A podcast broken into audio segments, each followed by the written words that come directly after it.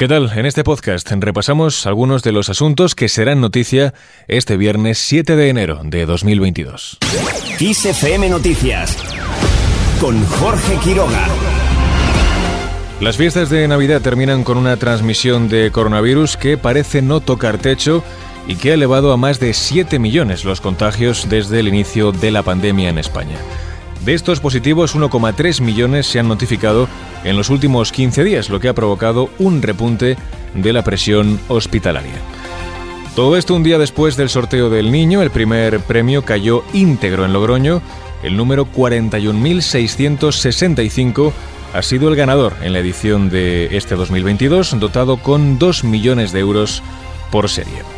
El segundo premio, dotado con 750.000 euros por serie, ha ido para el número 44.469, la administración número 459, situada en la estación de Atocha de Madrid, ha vendido parte del segundo premio.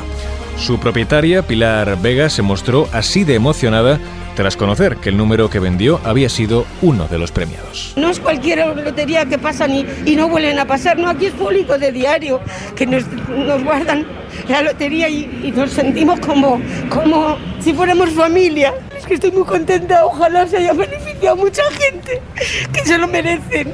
Una emoción notable para un premio que también ha caído en la ciudad de Valencia. El tercer premio ha sido para el número 19.467, dotado con 250.000 euros la serie. Al margen de este asunto, el ministro del Interior, Fernando Grande Marlasca, y el director general de tráfico, Pere Navarro, presentan este viernes el balance de la siniestralidad vial en 2021. En el resultado repercutirá el aumento de la movilidad en el segundo año de pandemia. Vamos ahora con otras cuestiones. El presidente del Gobierno y secretario general socialista Pedro Sánchez inaugura hoy el año político con el Comité Federal del PSOE, una reunión que coincide con el segundo aniversario de su investidura y en el que respaldará al candidato del partido en Castilla y León, Luis Tudanca. Además, el precio medio de la electricidad en el mercado mayorista para este viernes sube 2,88 euros hasta los 215,86 el megavatio hora, lo que supone un 1,35 más y vuelve a superar así la barrera de los 200 euros, algo que no ocurría desde el pasado 30 de diciembre. Y cerramos este primer repaso informativo del día con un aniversario.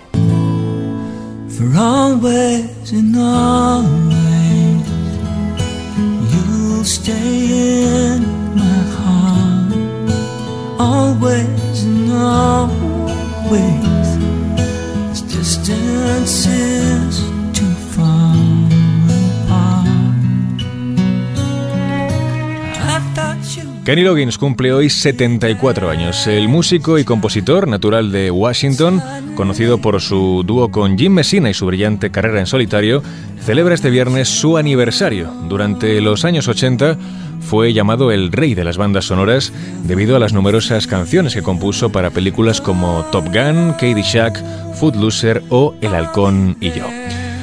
Y así con esto lo dejamos. La información vuelve como siempre puntual y en directo en los boletines de Kiss FM.